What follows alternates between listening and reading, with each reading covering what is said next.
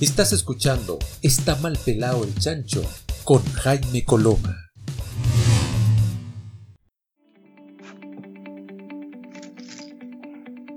Muy bien, ya estamos comenzando este nuevo bloque de Está mal pelado el chancho. Estamos ya en contacto con New Jersey, con el estado de Nueva York. Y ya tenemos ahí en línea a don Coque Wittmayer, Jorge Coque Wittmayer. ¿Cómo estás? ¿Cómo va? Esto es como un reporte semanal, a mí me encanta esto. Eh, yo me imagino que tú lo estás pasando pésimo, porque lo único que quieres es volverte a Salvador, pero yo lo disfruto mucho, que estoy siendo muy egoísta. ¿Cómo estás, Coque? Mira, la verdad es que eh, eh, yo recuerdo en Chile cuando años atrás empezaron los reality shows y uno empezaba a ver como la, vida de... yo me siento adentro de un reality ahora acá. Eh, sí, porque mira, vigilando lo que pasa acá, lo que va pasando en El Salvador. Y, y parcialmente lo que va pasando en Chile y en general las noticias mundiales que van saliendo, ¿no? Eh, pues sí, estoy cada día es un capítulo nuevo. Eh, eh, es más, más, entretenido que cualquier serie de Netflix esta cosa. O sea, algo, algo tienen que hacer después una serie de, de, gente desesperada en cuarentena. O sea, algo tienen que hacer, pues, ¿no? yo, creo, yo creo que lo están, lo, están, lo están haciendo, lo están pensando por lo menos, no me cabe la menor duda. Sí, claro. ¿Cómo, cómo está? Bueno, cuéntame, ¿cómo va el reality entonces? ¿Cómo va todo? Mira, eh, en lo personal eh, sigo por momentos medio desesperado, ¿no? Eh, más que por no poder salir y por no tener una vida normal afuera en la calle, ¿no? Eh, el tema de no poder regresar a, donde estoy viviendo, donde está mi familia, ya por tantos años, es bien loco, o sea, despertarse en la mañana y decir, y reconocer el lugar donde está y, y decir, híjole, estoy acá todavía, todavía no me puedo ir, aunque quisiera, ya no es un tema de pagarse un pasaje, no es un tema de, querer, ya, sino que no hay vuelos, aeropuertos cerrados, eh, y siguen todavía las, discusiones políticas con respecto a todos los, los, que, los salvadoreños que están repartidos en el mundo, siguen todavía con, esa eh, disputa donde los distintos sectores políticos están planteando cosas diferentes. Entonces hay un desacuerdo todavía entre el poder ejecutivo, el poder judicial y, la asamblea, ¿no? Entonces, eh, mientras esa cosa no se aclare, eh, todo es, complejo, ¿ya? Y han estado en estos días en reuniones eh, el poder ejecutivo con la asamblea, ¿ya? Por orden del poder judicial, y, y no han llegado a acuerdos definitivos todavía, porque una cosa es lo que uno quisiera y otra cosa es la realidad. Y me refiero con eso a... Eh, se pueden eh, programar vuelos. Eh, que serían vuelos de repatriación nada más, no es que, no es que abran el aeropuerto de manera comercial, ¿no? y esta gente que llega allá, o sea, cuando lleguemos allá, tenemos que entrar a, una cuarentena y esta cuarentena tiene un procedimiento y es en centros de cuarentena, no es cuarentena domiciliaria. Entonces implica una logística eh, bastante compleja porque lo primero que uno llega es a un centro de contención donde te hacen el examen. Eh, ese examen no tienen allá los que son de respuesta rápida, entonces entre 3 a 7 días te dan el resultado mientras estás en ese lugar y dependiendo del resultado de tu examen es a dónde te derivan a pasar el resto de tu cuarentena.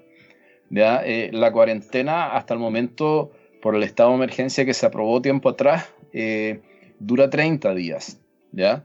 Eh, y ahora está en discusión de reducirla a 15. Entonces ya sean los 15 o los 30 días, te toca estar quién sabe dónde, pero los primeros 3 a 7 días que estás esperando el resultado de tu examen, estás mezclado con todo el mundo. Y tú no sabes si en el vuelo o en el aeropuerto o en este centro de contención donde vas a estar, eh, puedes obtener algún contagio. Entonces ahí está la cosa todavía. Ahora, eh, el gobierno está planteando de que ellos tienen la capacidad logística de recibir 200 personas por semana.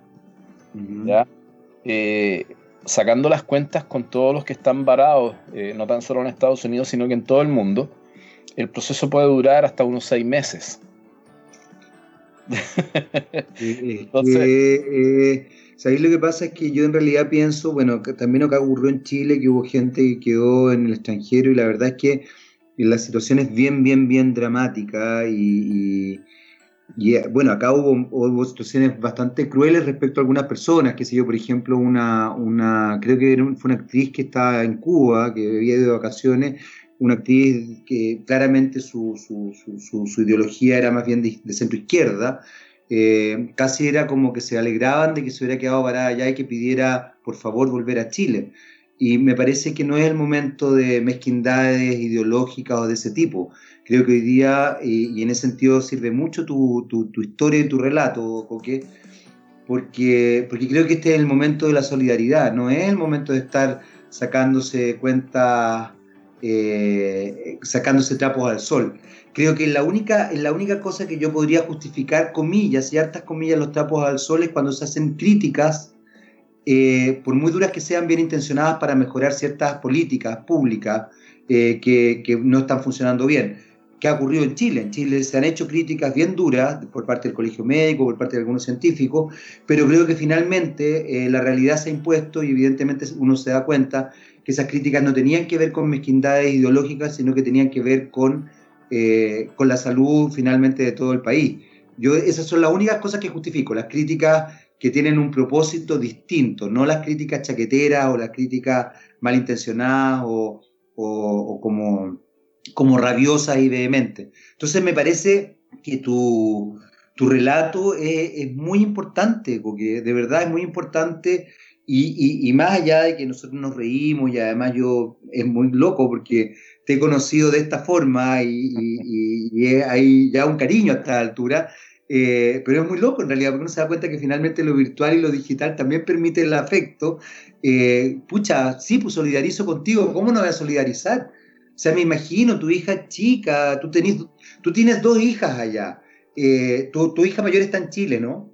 La mayor está en Chile, sí. Sí, allá, allá. Y con ella podido tener contacto, ¿no? Sí, sí, todo, casi todos los días hablo con ella. Ahí, de hecho, estábamos viendo unos, videos ahora que me está mandando y, nos comunicamos por video y conversamos y eh, sí mantengo un contacto con ella y también por supuesto con las dos que están en El Salvador a diario y, no, no, tan solo una vez sino que varias veces al día nos conectamos por video y, trato de participar en algunas cosas familiares, ¿no? Eh, pues. pero sí es, es, complejo, o sea, eh, está bien que uno tiene el chat ahí, todo el rollo, pero eh, no es lo mismo que estar allá. Ya estar disponible para, todas las situaciones que se van dando, tanto buenas como, como complicadas, porque además eh, todos andan más sensibles. Pues. Es que eso te iba a preguntar, justamente eso te iba a preguntar.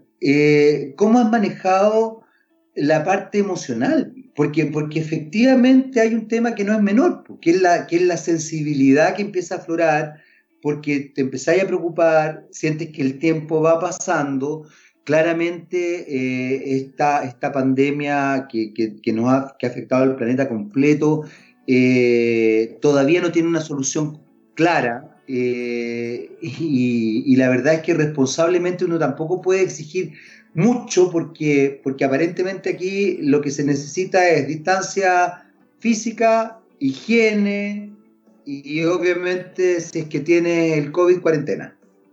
fundamentalmente eso. Eh, y claro, desde cierto punto de vista, como lamentablemente muchas personas no, no, logran entender esto, lo, que se hace es, eh, más concretamente, bueno, generar cuarentenas obligatorias para que la gente efectivamente lo respete. Entonces, vuelvo un poco a, lo que tú mismo habías planteado. ¿Cómo estás manejando la parte emocional? ¿Cómo, cómo lo estás sopesando y cómo sientes que lo está sopesando tu esposa, tus niñas, tu entorno también, porque además tú estás viviendo con amigos, entonces también hay, no, es, no es solamente tu foco, sino que es todo, es todo lo que está implicando, digamos. Claro, mira, eh, la verdad es que yo creo que uno igual siempre tiene como un eh, instinto de conservación, ¿no es cierto? Claro. Eh, y dentro de ese instinto uno siempre le busca la forma, ¿ya? Además, en mi mente matemática de ingeniero, pues siempre me las ingenio. No que las cosas me resulten, pero, pero siempre me las ingenio. ¿Ya? A veces me siento como, como una, una, cucaracha, como una barata dada vuelta y tratando de pararse.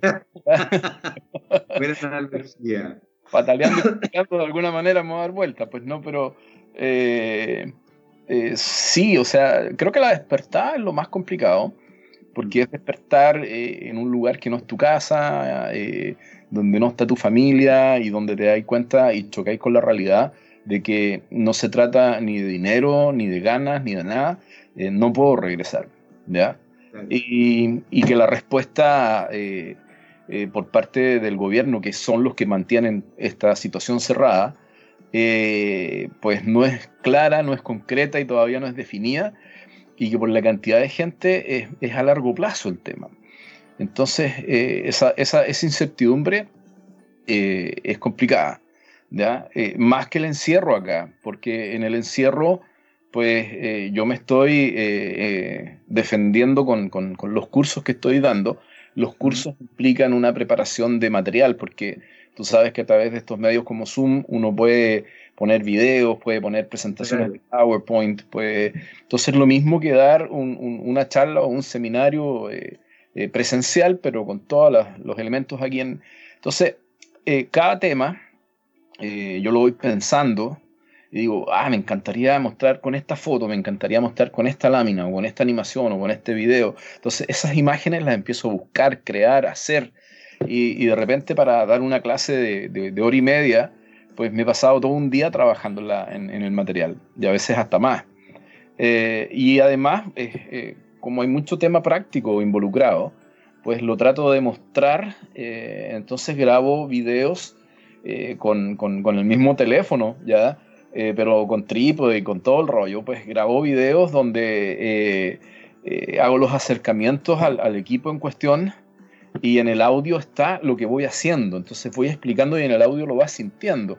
Entonces ese material tiene una preparación que de alguna manera me mantiene la mente ocupada. ¿viste? Eh, eh, en ese sentido eh, estoy como, como entretenido con eso. ¿ya? Pero por momentos me llegan mensajes de, de la casa, de que pasó tal cosa y, y que se, se echó a perder algo y yo no estoy. Eh, y empieza el estrés. Eh, y, que me siento mal y que se pelearon y que, ah, entonces, eh, pues claro, evidentemente que esas cosas te, te, van sacando de onda y en esta sensación de impotencia es bien loco. Yo creo que mantenerme ocupado ha sido lo, principal, mantenerme productivo también ha sido importante porque si no sería otro problema más.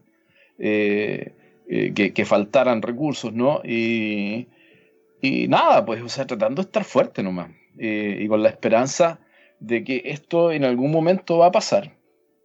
Vamos a hacer una breve pausa, Coque, porque estamos ya pasados. Mira la cara de estrés que tiene ahí nuestro control y productor ejecutivo de Está mal pelado el chancho. Ah, y volvemos inmediatamente a seguir conversando con Coque Wittmayer sobre este tema y otros más, por supuesto. Vamos y volvemos. Sigamos hablando con Jaime Coloma.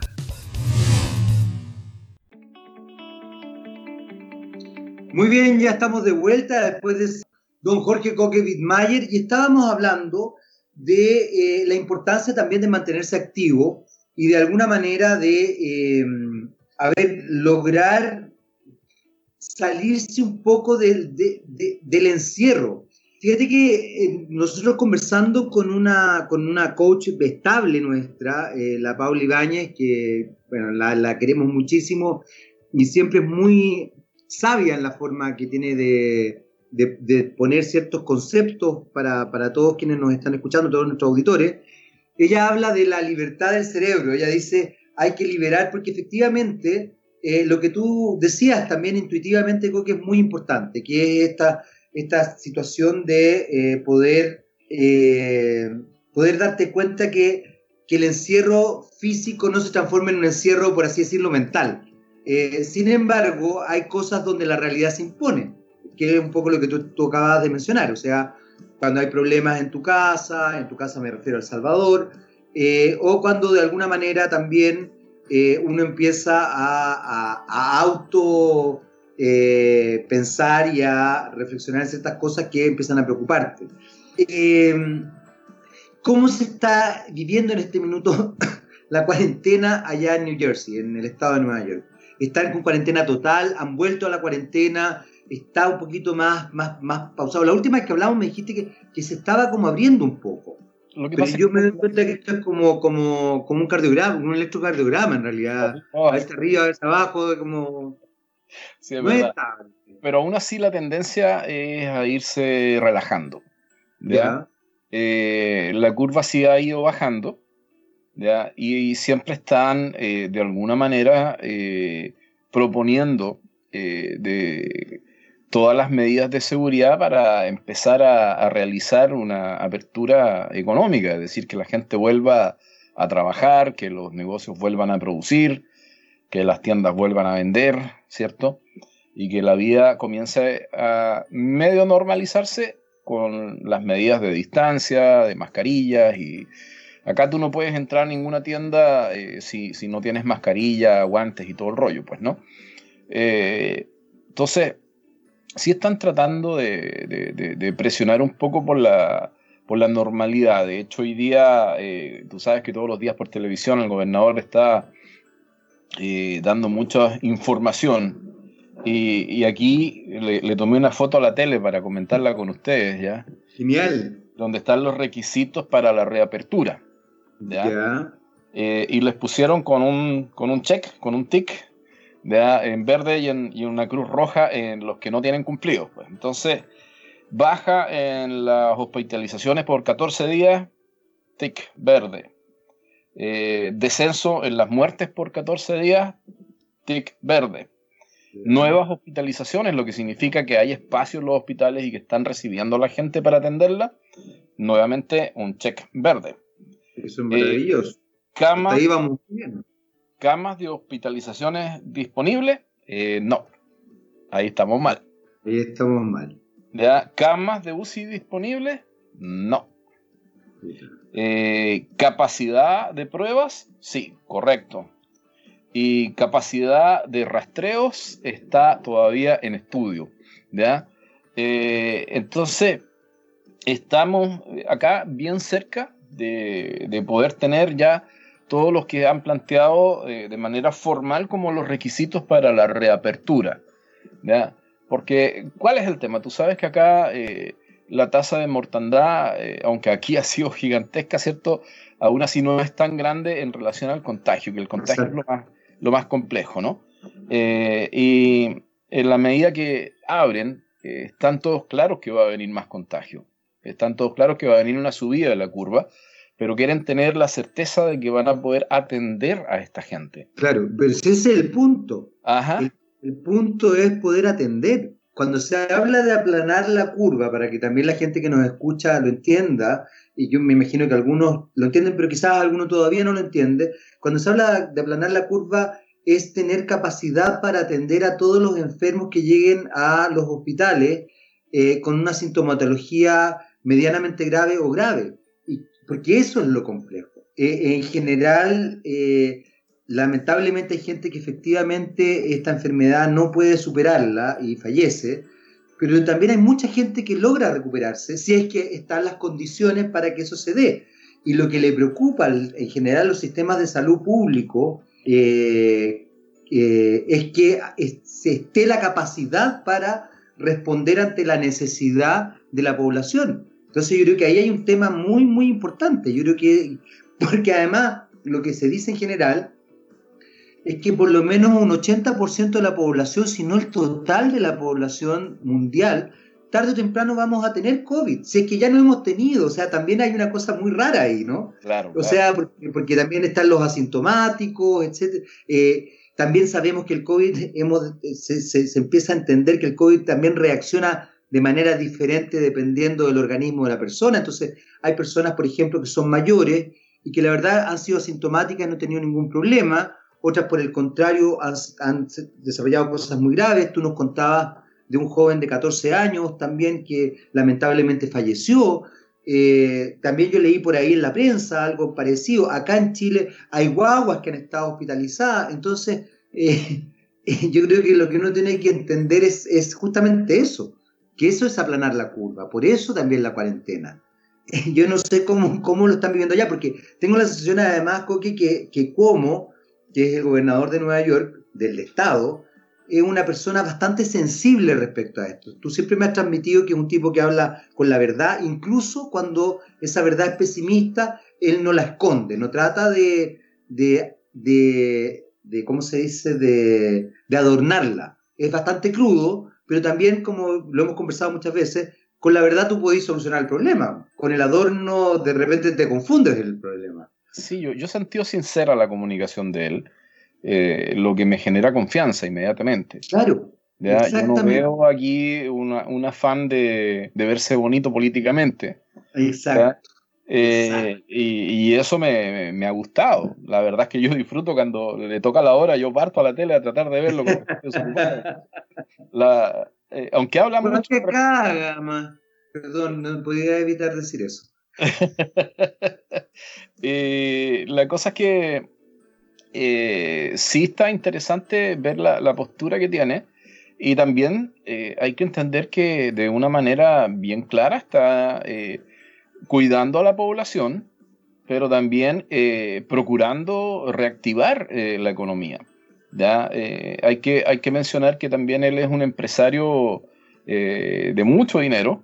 ¿ya? Entonces, bien, por un lado, él representa eh, el, sector eh, empresarial, pues, ¿no? Eh, exacto, Pero de una manera muy sensata y muy humana, yo creo que está tratando de verlo. Creo que es muy claro el, plan que han propuesto con estos requisitos de reapertura, donde a la larga están enfrentando esta pandemia con la realidad que tenemos en este momento en que no tenemos total claridad de qué se trata, ni cómo es, ni cómo funciona ni cómo tratarla, ni, ni, la vacuna, ni nada de eso, ¿cierto? Eh, eh, porque siguen habiendo muchas teorías de, de, tratamientos y de vacunas y de cosas, pero nada concreto todavía. Eh, y frente a ese escenario, pues con la necesidad de reactivar la economía, la postura de él es, no estamos preparados todavía precisamente para, para poder atender a, los contagios que se van a, generar. Porque está claro que eh, un porcentaje importante de la gente que se salva de esto, que sí le viene duro y que se salva, es, por el tratamiento que, reciben, pues, o sea, entonces sí, es tremendamente necesario, pues. Ya eh, hay que entender que en el momento alto de la curva acá colapsaron los hospitales y, también las morgues y, y todos los servicios funerarios y todo el proceso que implica que, una persona fallezca, ¿no? Entonces, eh, hoy, gracias a Dios, eso se ve más tranquilo porque la curva ha bajado, pues, ¿no? Pero eh, el temor es que al comenzar a reactivar, eh, empiece a relajarse. Hay que entender que no estamos en China, ¿cierto? Exacto. La disciplina es diferente. Eh, acá Estados Unidos, aunque es un país mucho más ordenado que gran parte de, Latinoamérica, eh, hay eh, muchas culturas de todo el mundo acá. Ese es un gran punto, ¿ah? un gran, gran punto. Entonces, ponte tú, yo salgo de repente a, comprar algo al súper o qué sé yo, lo, normal que, que, a uno le toca, pero tratando que las salidas sean los mínimos. igual veo gente con la mascarilla abajo, con el argumento de no, es que me ahogo con la mascarilla y eh, igual veo gente eh, que, que, no, o sea, se pone la mascarilla cuando va a entrar a una tienda, pero en la calle anda sin, ¿ya?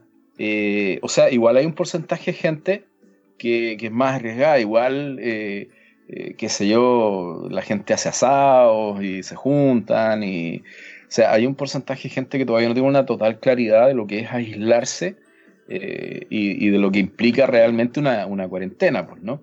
¿Ya? Eh, em, sí creo que, van a venir más contagios, definitivamente van a venir más contagios, ¿ya? Eh, no sé, a ver, cuéntenme cómo, cómo ha estado en Chile, pues yo me quedé la semana pasada en que habían subido de hasta más de 1800 casos, ¿no? Entonces no sé cómo, cómo ha seguido eso ahora y también vi que habían hecho ya eh, una restricción total en toda el área metropolitana. No sé si me equivoco. Te lo voy a contar pero a la vuelta de esta pausa. Te lo voy a contar, pero a la vuelta de esta pausa. Si no, mira en la cara al estresado. Vamos y volvemos. Hacemos una pequeña pausa, vamos y volvemos. Con más de Está mal pelado el chancho. Muy bien, ya estamos de vuelta después de esa breve pausa para acompañarte aquí en Está mal pelado el chancho. Eh, seguimos hablando con Coque Wittmayer desde el estado de Nueva York, desde New Jersey. Desde, desde, como que desde tu casa se pueden ver los edificios de Manhattan, ¿no? De, de, de la ciudad de Nueva York, ¿o no? Camino como dos cuadras, tres cuadras, y ya llego a un... Ya... La vista de esa calle eh, son los edificios. Qué maravilla, qué bonito, igual, bonito, bonito espacio. Me preguntabas, Coque, ¿cómo está la cosa acá en Chile? Eh, la verdad es que la situación acá en Chile ha sido bien compleja este último tiempo, muy, muy compleja. Bueno, seguimos en cuarentena, en cuarentena total. Eh, y eh, ya los, los centros de urgencia eh, están colapsados, ya, ya están colapsados lamentablemente. Se teme que ya vamos a entrar en esa faceta que es, para mi gusto, muy siniestra de elegir a quién salvar y a quién no. Eh, tiene un nombre técnico, tiene un nombre técnico que yo no manejo en este minuto. Eh, falleció un médico, un médico, falleció un médico de COVID-19 justamente porque se infectó, está haciendo su trabajo. Eh, el ministro de Salud hoy día, eh, eh, o hace unos días en realidad, planteó que, bueno, que, a ver, planteó en, el tono que tiene el ministro de Salud, ¿ah? yo aquí de verdad, a mí, y lo digo muy a conciencia, a mí me molesta porque no tiene un tono de mea culpa que creo que es importante hacerlo. Como tú decías, cómo tiene la capacidad de empatizar y de, y de asumir errores o de ser muy duro. Eh, él acá el, discurso, el relato ha seguido siendo que la culpa es de la gente. Pero lamentablemente la culpa es de la gente, sin embargo, el gobierno central ha establecido un, relato hasta hace muy poco de, nueva normalidad. De hecho, hace unos días nomás, eh, Jaime Mañalich eh, habló de que se iba a liberar algunas regiones porque ya no habían eh, casos de contagio cuando justamente el resto de los otros países están ya hablando de una segunda ola y de preocuparse de esto y de volver a cerrar eh, fronteras y de volver a preocuparse del tema y de acelerar eh, las platas para los científicos desde las distintas naciones, además de lo que están haciendo los privados.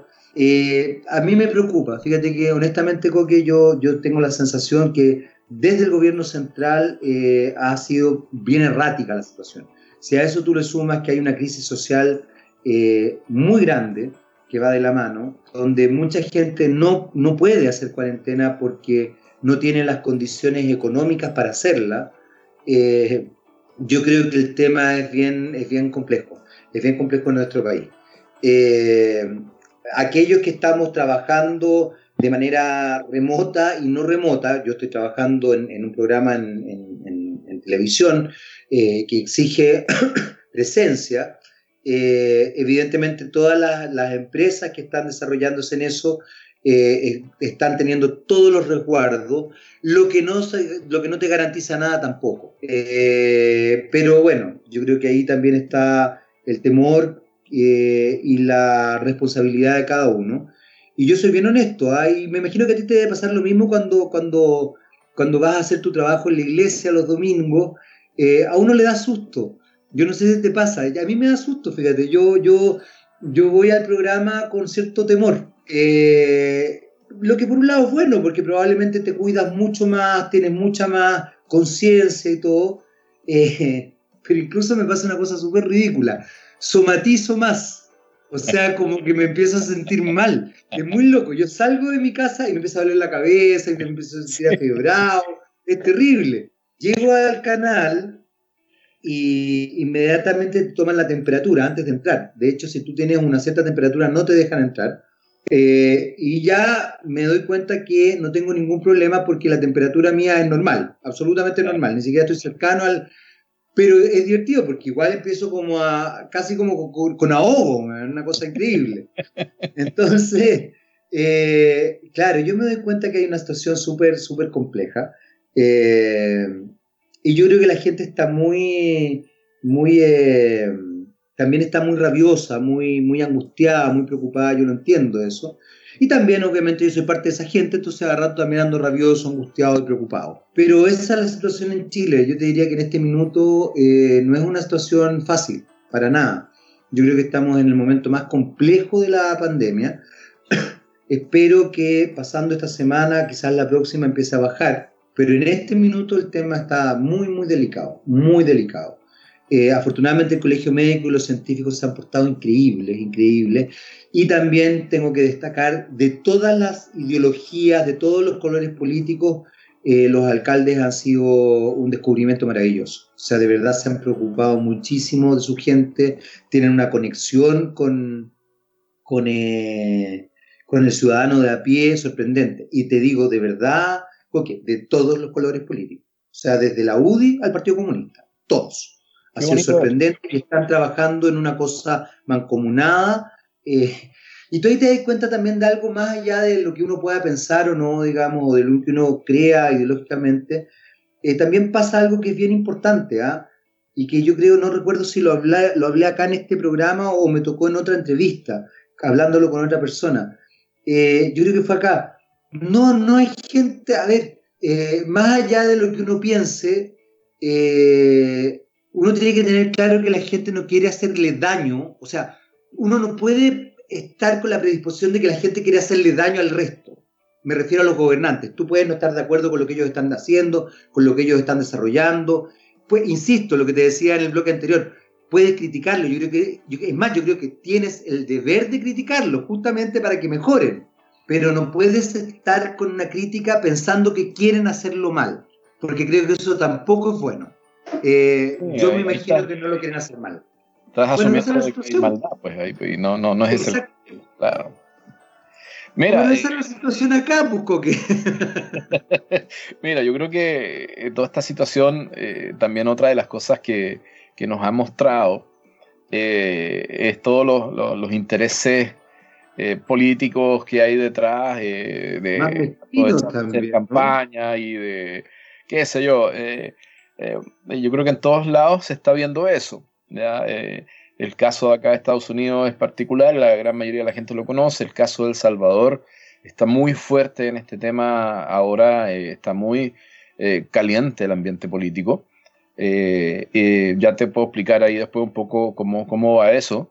Y en el caso de, de, Chile, el tema de los alcaldes ya lo había visto por televisión y me parece increíble. Espero que esto esté generando también un nuevo funcionamiento porque veía a los alcaldes pidiendo más atribuciones, ¿cierto? Eh, para poder eh, tener más libertad de acción Exacto. Eh, y generar algunos cambios. Espero que esto también genere cambios positivos. y en el caso de, lo que se mira desde afuera, mirando a Chile desde afuera, claro, los gobernantes tienen sus caracteres y, ya sus pifias que uno con el tiempo les le, va remarcando y se va riendo, ¿no? Y en el caso del ministro eh, de Salud, eh, creo que es un personaje con un carácter peculiar, ¿cierto? Eh, el carisma no es precisamente lo que lo acompaña. desconozco sus capacidades. Está, está delicado para decir las cosas, es un poquito más bruto. y en cuanto a su capacidad profesional, pues no, no, no, no tengo dudas de que probablemente sea, sea capo, ¿no? pero eh, como dices tú, la, manera de decir las cosas a veces no es la, no es la adecuada, ¿no? Eh, de manejar las situaciones así. Y, creo que de alguna manera sí se necesita gente con mucha capacidad y ojalá con carisma que maneje eh, este tipo de situaciones. Ya creo que ahí hemos, hemos fallado por allá. Y, pero nada, o sea, no, no, no, no puedo decir nada con respecto a su capacidad profesional, pues, ¿no? Eh, y el tema del manejo sí es muy difícil. O sea, yo creo que los pobres gobernantes y todo el, ambiente que los acompaña están en una situación muy compleja de manejar, donde hay que tomar decisiones muy... O sea, esta, esta misma decisión de, puchica, ¿cuidamos la vida o cuidamos eh, la economía? ¿ya? Está en una balanza súper compleja. Eh, y, cualquier decisión que vayas tomando en el camino tenés toda una oposición que está pero esperando a ver dónde te pueden eh, atacar tu plan. Entonces, si están en una situación muy compleja, ¿ya? No quisiera estar en los zapatos de un gobernante en este, en este momento. Me acordé, yo no sé si tú estabas en Chile para, el gobierno de Lago. ¿Te acuerdas cuando Lago salió electo? Sí. la mamá de Lago, que en ese entonces obviamente todavía estaba viva, le dijo, le, le, le dijo en vez de felicitarlo cuando salió electo Lago, le dice, ¿por qué te metiste en esto, mijito? Sálete todavía si puedes. Yo creo, yo creo de verdad que ser... La la señora, oye. la señora. Yo creo que sí, yo creo que ser gobernante a esos niveles es muy complejo y además eh, ser buen gobernante también es tener una, una capacidad y una entrega social potentísima. Vamos a hacer una breve pausa musical, muy, muy breve, eh, en, esta, en esta especie de tiranía que estamos viviendo, Coque, donde no se nos deja elegir la música, pero probablemente nos van a sorprender. Vamos y volvemos con más de Está mal pelado el chancho, porque incluso aquí, en Está mal pelado el chancho, está mal pelado el chancho.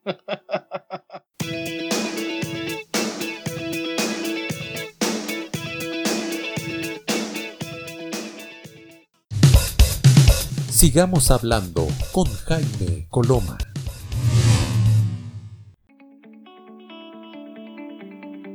Muy bien, ya estamos de vuelta después de esa sorprendente canción que puso eh, la, persona indicada o, más que, que, nos impone esto, porque tú sabes que hace un tiempo te acuerdas cuando tú podías pedir canciones. Sí, ¿Te acuerdas de ese momento? Bueno, eso terminó. eso terminó. Yo crecí eh, en los 70, loco. Y tú sabes que ahí se nos imponían muchas cosas. Entonces, o sea, sí, tengo clarísimo. No me hagas hablar de eso, porque si no alguien se pone nervioso aquí.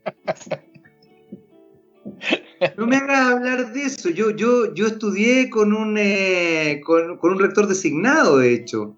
En ah. la Chile, ni más ni menos. No me hagas hablar de eso, no me hagas hablar de eso. Vamos a pedir la voz, de los, la, voz de los 80, entonces, vamos a pedir. Weón, tú sabes que tuve la oportunidad de escuchar a los prisioneros en la sala del elefante. Ah, ahí en, en, eh, compañía, en la Facultad de Artes de la Chile, en, eh, donde está el conservatorio, eh, los prisioneros en su inicio, quizás no todo el mundo lo sabe, estudiaban ingeniería en sonido y ellos tocaron muchas veces en la sala Elefante, que es una sala subterránea dentro de la facultad, y yo tuve la posibilidad de escucharlo por lo menos una vez, creo que, que, tuve, que lo pude escuchar, y no solamente escucharlo, sino que además tuve en mis manos lo que después se transformó en una situación, en algo de culto, que era el famoso cassette pirata de los prisioneros, antes de que ellos saltaran a la palestra. Así que sí, tuve, tuve hartos privilegios en ese aspecto, fíjate. Yo me siento muy halagado de aquello. Vaya, pero veo la preocupación aquí del director, así que... No, no, no, está, muy nervioso. es que no le gusta el, el tema ese, esa época, él... Eh, lo pone nervioso, porque sabe que puede la cosa ponerse un poquito, un poquito compleja. lamentablemente nuestro productor ejecutivo es de lo que les gusta negar la realidad. Ah, Claro, esa gente que dice, hoy no hablemos del pasado, superémoslo y todas esas cosas. Está bueno. claro, él le hace esas cosas. Oye, ¿cómo, no, un tipo, encantador, un tipo encantador nuestro productor ejecutivo. Un tipo realmente encantador, lleno de recursos y posibilidades. Mira, de repente se me puede ir la voz, ¿ah? Coque, por si acaso, se me puede ir la voz para que tú tomes el mando de este programa, si que siguen habiendo este tipo de situaciones. Oye, eh, Coque, no nos vayamos del tema porque eh, es importante eh, darle también instancias a todos quienes nos escuchan, nos escuchan a lo largo de todo Chile, en distintos lugares, eh, en el lago Ranco, eh, nos escuchan en lugares muy, muy bonitos, muy lejanos, eh, y, la verdad es que es muy, es muy rica la sensación de saber que estás llegando a, lugares tan, tan distantes de Santiago y que, y que finalmente puedes acompañarlos. Y por lo mismo, creo que una, una manera de, de cómo se llama, de soñar un poco y de soñar y de conocer otras realidades respecto a esto es hablar contigo también, Coqui. Y, ahí quiero volver un poco a, esta situación, a esta dinámica de, hablábamos de cómo. Hace poco leí, Yo creo que acá en Chile Cuomo no se lo conoce tanto, sin embargo, él es una persona tremendamente importante dentro de la política estadounidense. Eh, y además se ha eh, constituido en una de las eh, voces disidentes al gobierno de Trump más fuerte. lo que pasa es que Cuomo siempre ha dicho, no sé si irá a cambiar de opinión, pero hasta el momento siempre dice que a él no le interesa nada más que seguir siendo gobernador del estado de Nueva York. Por lo menos eso fue lo último que leí yo de él. Uno nunca sabe, en cualquier minuto uno se, se, sorprende. Desde ese punto de vista, ¿qué pasa con Trump? Que sí es más conocido en nuestro país y que evidentemente las políticas centrales pueden repercutir mucho más en Latinoamérica y en Chile. Eh, Chile además tiene una relación muy férrea económicamente con China, eh, que se ha transformado en el enemigo de, de, Estados Unidos, o de Trump más bien, y también obviamente políticas económicas muy férreas con Estados Unidos. ¿Qué, pasa con Trump respecto a esto? Porque lo que aquí se sabe es un poquito aterrador en realidad desde cierto punto de vista. Y mira, la verdad es que... Este suspiro no sé qué esperar. no, no, no. Eh, la verdad es que por salud mental yo no me he metido mucho en el, en el tema. Ah, eh, la verdad es que eh, hay muchas opiniones muy encontradas con respecto a, Donald Trump acá.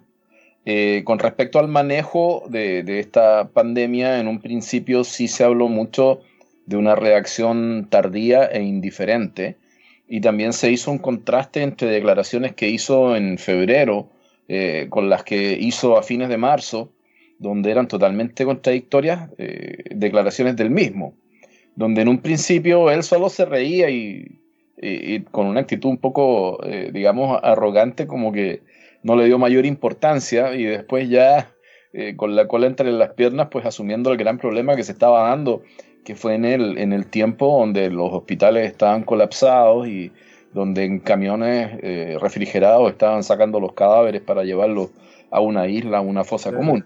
¿ya? que fueron imágenes muy fuertes, ¿no? Entonces, eh, sí, eh, con respecto a eso, quedó ese saborcito de que su reacción fue tardía. Después ha ido eh, tratando de cambiar el discurso, entre ellos también culpando a China de toda esta situación, con, con un trabajo importante que han estado haciendo para investigar las causas y el origen de todo esto, para poder determinar si fue intencional, si fue ideado por alguien eh, y ejecutado por alguien, todo el, tema de la famosa inteligencia ahí trabajando en, función de eso. Eh, pero ah, eh, sí, desde mucho tiempo atrás, yo que vengo viajando por lo menos tres veces al año aquí a Estados Unidos y me toca enrosarme principalmente con, con latinos acá. Eh, el comentario común era de que la economía estaba mejor que nunca. Sí. Entonces, Pero eso es muy cierto, eso es muy cierto, Coque. O sea, de hecho, más allá de, miles de instancias eh, complejas eh, respecto a, cómo uno puede observar a Trump, mucha gente decía que Trump era muy probable que saliera reelecto por lo que tú estás diciendo. El problema es que a raíz del COVID-19 ha quedado en evidencia una economía también bastante de cartón en algunos aspectos. Y yo creo que ahí se desdibuja la figura de Trump, como se desdibuja la figura de muchos líderes que han apostado por este sistema y no han apostado por tener quizás igual un sistema capitalista, pero con un Estado fuerte. Correcto. Pues mira, vamos a ver qué pasa, porque sí ha habido un tema gigantesco en cuanto a los employment, que son como los seguros de cesantía, ¿no? Eh, donde las empresas que detuvieron sus operaciones pudieron los empleados de esa empresa eh, eh, pedir el employment y el Estado les ha estado pagando de manera semanal el cheque casi equivalente a su salario, o sea, el 75% del salario se les ha estado pagando. O sea, si, si ganas un millón de pesos para llevarlo a moneda chilena, eh, el Estado te está pasando 750 mil pesos, ¿no? Eh, eh, y ese desembolso ha sido el récord en toda la historia de Estados Unidos con, respecto al desempleo, porque siempre hay un porcentaje de desempleo, pero ahora el porcentaje fue eh, tremendamente más grande. Entonces, primero está eso, después un bono eh, que dependiendo tu rango eh, de, salario andaba entre los 1.200 y los 2.400 dólares, que también se le dio a una gran cantidad de la población. ¿ya? Es decir, aquí no, no, no, se han dado canastas familiares ni, ni, números pequeños, sino que son números grandes y cuando lo multiplicas por toda la, la población que ha recibido esos beneficios, es un esfuerzo económico por parte del, del, gobierno muy grande por apoyar a la, a la, a la gente, ¿no? Eh, y bueno, eso ha, implicado un montón de, de situaciones, porque eh, siempre hay un, un, un afán eh, también de aprovecharse a veces de, los sistemas, en especial hablábamos de que hay muchas culturas mezcladas acá en Estados Unidos, donde hay gente que ha, detenido su, trabajo formal, pero ha seguido trabajando por debajo, entonces está recibiendo el employment más un billete por mano, digamos. Está, ganando más, digamos. Ajá, está ganando más, pues. ¿ya? Entonces, eh, pues sí, hay una mezcla de, todo. ¿ya? ¿Qué va a pasar en adelante? Yo creo que lo que más le, aporta puntos a, Donald Trump es esta sensación que la gente ha tenido y que, tiene bases también. Eh, para sustentarla, que es eh, lo bien que ha estado la economía durante el gobierno de él. O sea, la gente ha estado eh, en mejor condición económica y, ha prosperado más en este periodo.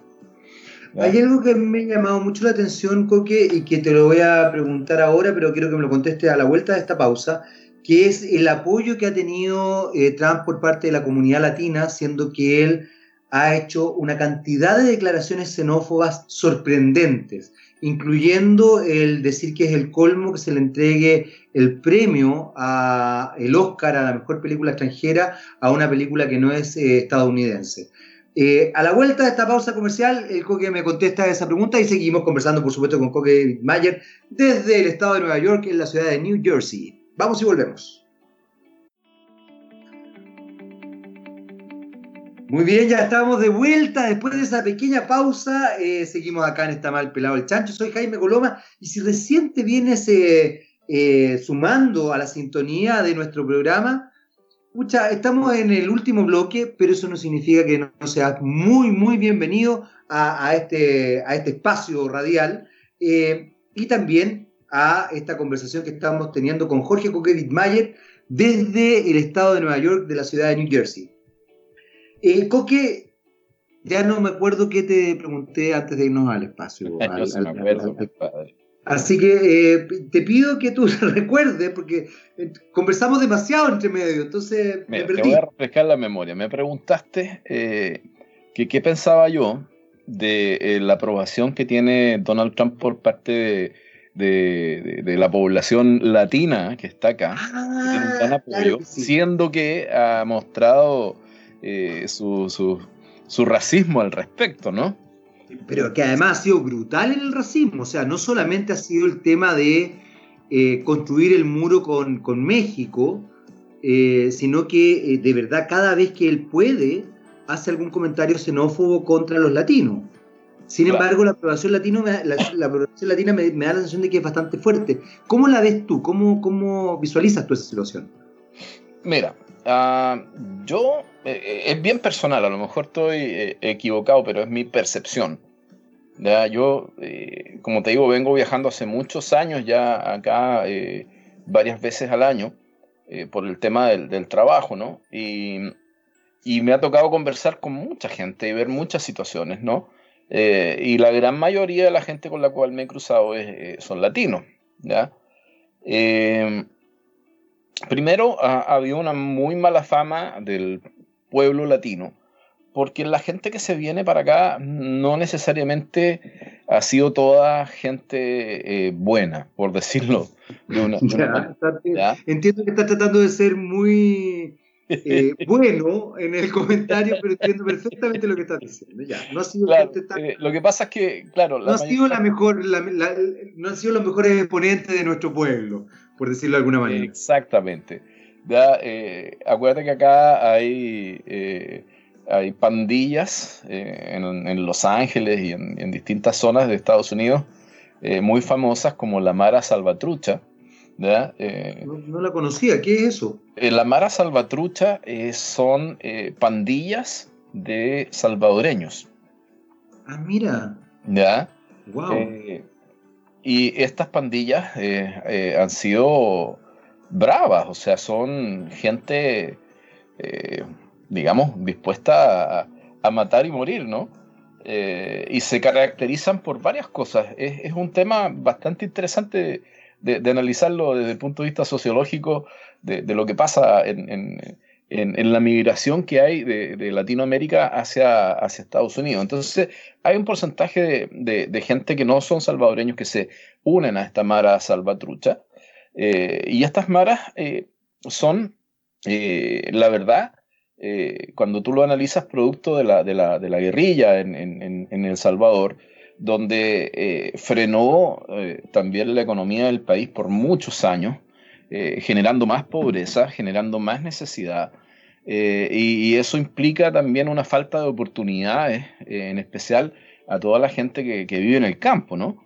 Y eh, ahí la opción era meterte adentro de estas pandillas, donde te podía ir un poco mejor que, que estar siguiendo los sistemas tradicionales de, de estudiar en un colegio de campo que es mala calidad y no conseguir ningún buen trabajo, a lo mejor terminar en una fábrica como mano de obra o de empleada doméstica en alguna casa o qué sé yo.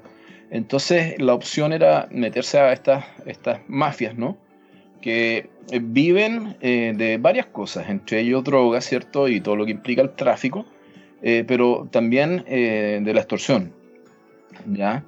y de la renta, eh, ¿Qué significa eso? O sea, tú tienes tu, almacén, tu mini market en un pueblo y vienen los de estas maras, de estas eh, pandillas, a cobrarte eh, un dinero que es para cuidarte y cuidar tu negocio, pero si no les pasas el dinero, pues la opción es que te matan a ti y matan a tu familia. ¿Ya?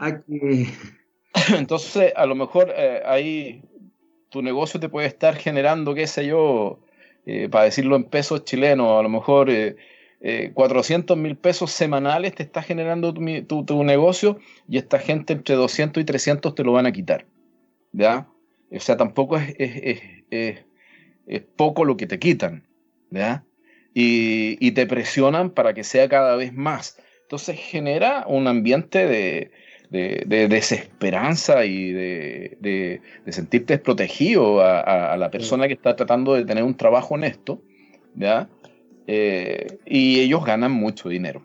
Entonces, evidentemente que ese dinero se, se maneja y se reparte dentro de estas magias que tienen jerarquías y, todo el rollo, ¿no? Entonces, esto ha sido eh, una parte importante de la exportación de Centroamérica hacia eh, Estados Unidos.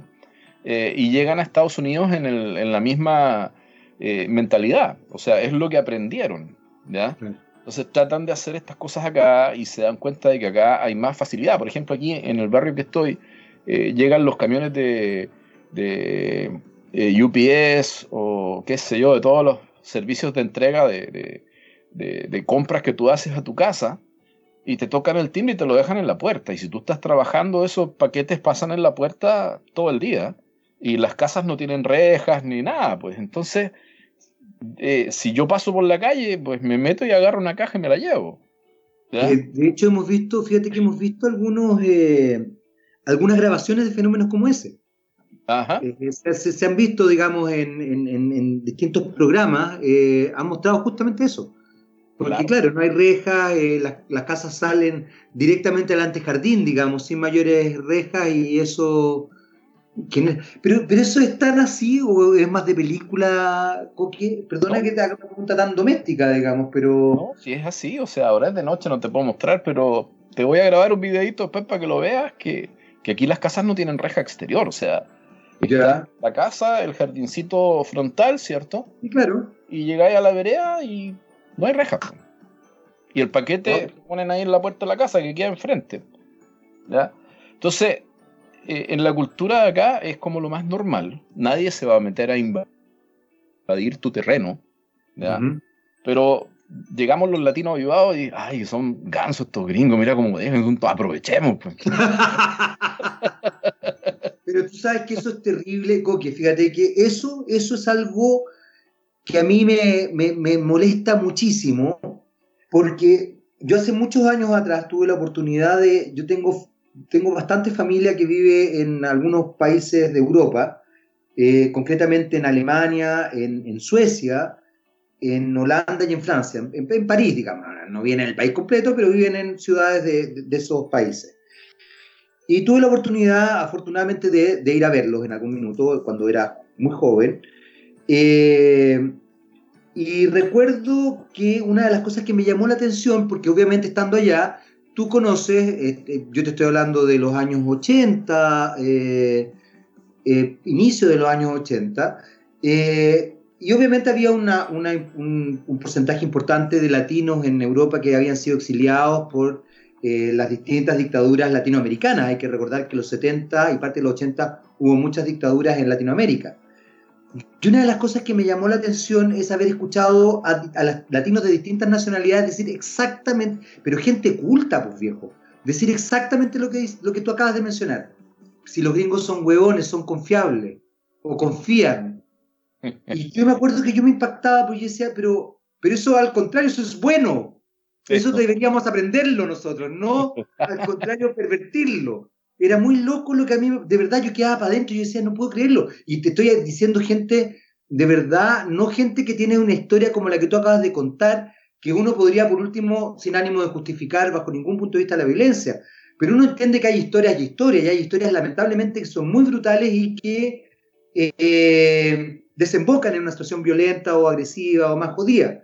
No, yo estoy hablando de gente, comillas, medianamente culta, eh, algunos quizás obreros, pero obreros cultos, no, no estoy hablando de gente que venía de eh, maleada, por así decirlo, pero que veían como que el gringo, entendiendo suecos, alemanes, holandeses, era, era perdonen mi, mi vocabulario, pero lo encontraban huevones porque eran confiables, porque eran correctos, porque eran correctos. O sea, ¿cómo vas a reírte de alguien porque es correcto? Eso me, me llama mucho la atención. Estamos, estamos en la misma idea, loco. Pero mira, volviendo a la, pregunta principal, eh, yo creo que de alguna manera eh, Donald Trump ha generalizado con respecto a los latinos. De hecho, él piensa que de la frontera para abajo todos son mexicanos hasta el polo sí, claro, no. Culto, culto el caballero no es. No. culto el caballero no es. No, sabe que hay otras naciones, otras culturas, otras formas de ver, otros, otros pueblos originarios total. Pues. Total. Pues. Entonces, eh, hay un porcentaje grande de latinos eh, de, todos los países de Latinoamérica, México y todos los demás, ¿cierto? Que es gente seria, gente responsable que ha tratado de venir a tener una mejor oportunidad acá y que han sido trabajadores serios, responsables, que han cumplido la ley, ¿ya?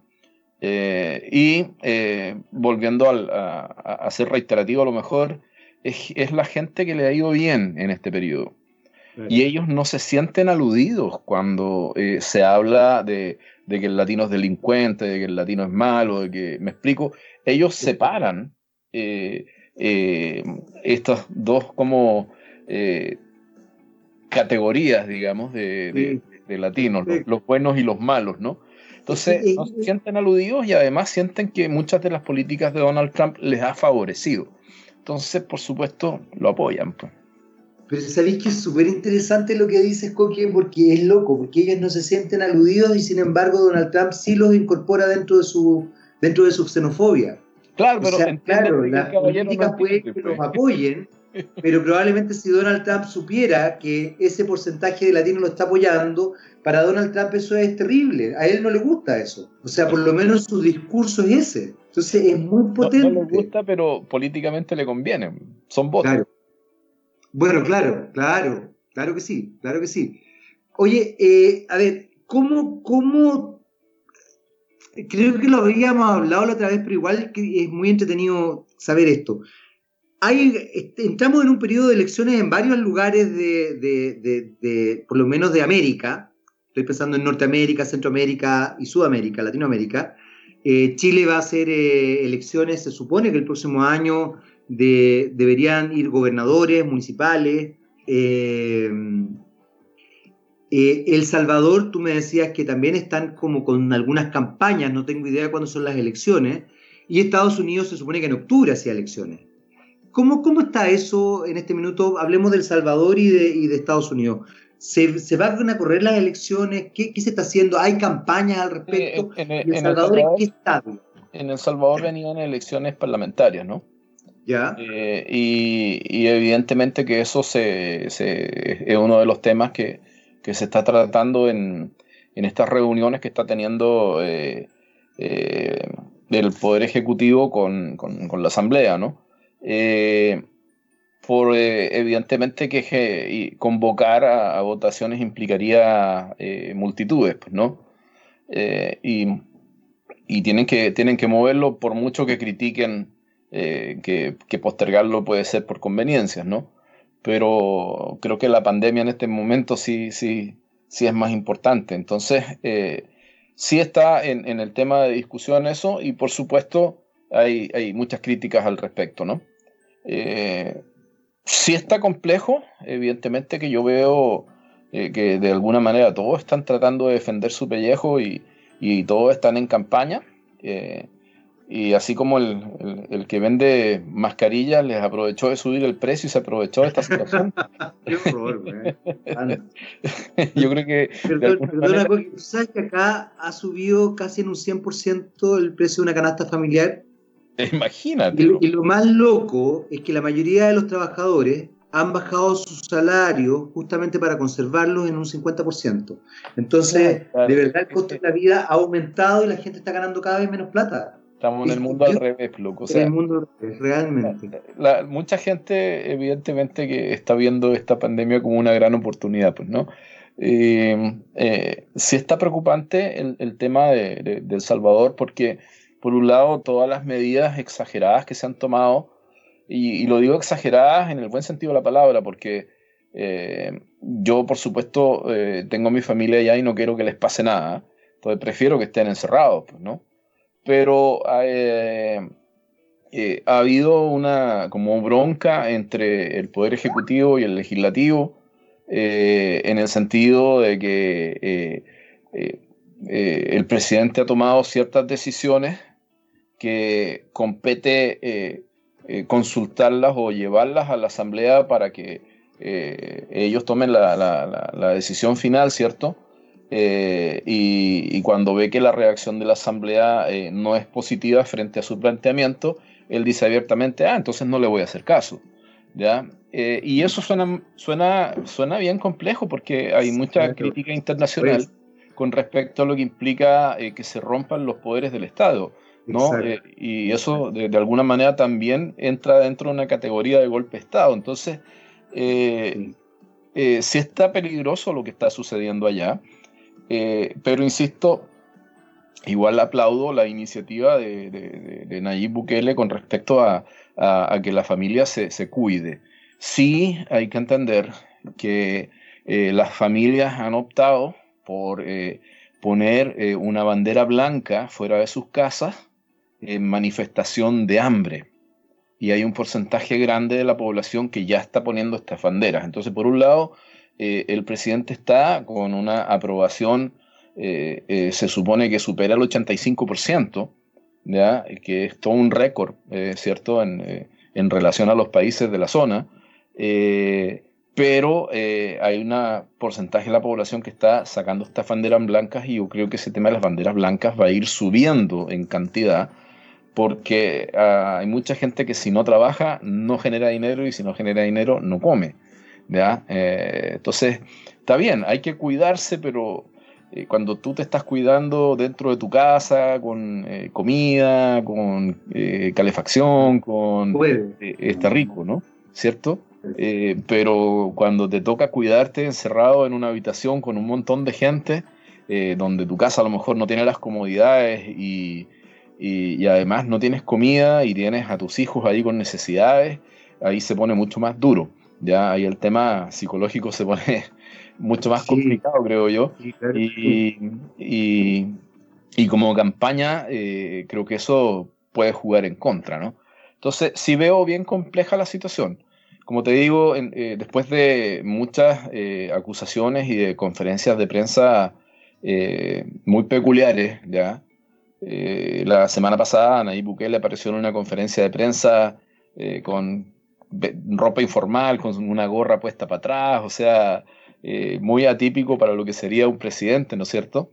y no lo critico, a, mí me parece súper cool en, en, todo, en todo caso. muy bien, muy bien. Eh, pero eh, sí, eh, con acusaciones graves con respecto al poder legislativo, que tomemos en cuenta que la Asamblea es de mayoría opositora al gobierno, y es de mayoría opositora donde los, partidos más representados son los dos partidos más grandes que han estado los últimos 30 años eh, en, El Salvador rotando el poder ya.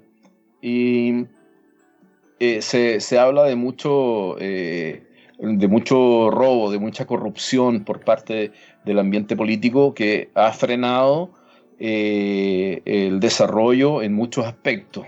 ¿ya?